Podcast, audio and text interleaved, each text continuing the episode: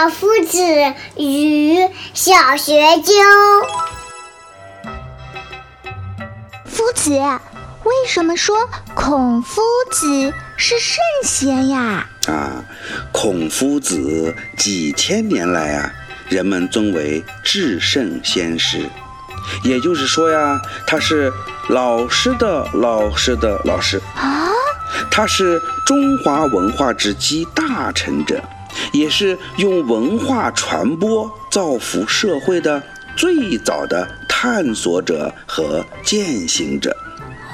不过呀，孔夫子自己可不承认自己是圣贤的，甚至呀，他连是君子都不愿意承认。为什么？他一直觉得呀，自己学习成长的还不够。距离君子和圣贤的标准呢，还远得很呢。啊，我知道啦。所以孔夫子学问最大的是最谦虚，所以才被尊为圣贤，是这样吗？是呀，是呀。所以呀，我们都要向他学习呀。嗯。生活处处皆国学。